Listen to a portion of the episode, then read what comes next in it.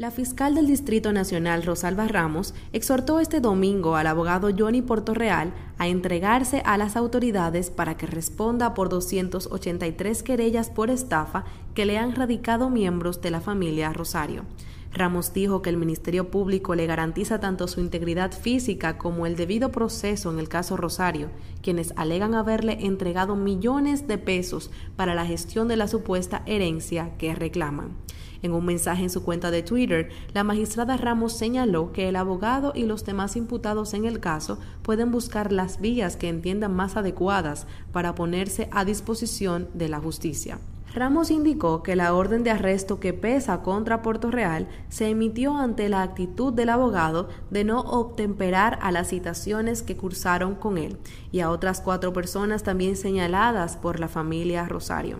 Además, resaltó que la Fiscalía ha cumplido con el deber de investigar los casos que le llegan y que se comprueba tienen méritos para ser judicializados. El abogado Real, principal imputado de supuestamente estafar a los denunciantes, dijo a través de un representante que no se ha entregado a las autoridades porque presuntamente se han vulnerado sus derechos en un documento entregado a la agencia F por Hilario de Asa, quien dijo representar a la entidad, la Central del Derecho, asegura que la Fiscalía del Distrito Nacional nunca le ha notificado la acusación en su contra. El Ministerio Público ha presentado una acusación contra Puerto Real, Hilario Amparo, Miguel de Olio Montero y Miguelina Gómez Santana, a quienes imputa captar clientes y supuestos herederos de la familia Rosario, a quienes aseguraban ser dueños de una presunta herencia estimada en miles de millones de euros que habrían sido depositados en bancos dominicanos.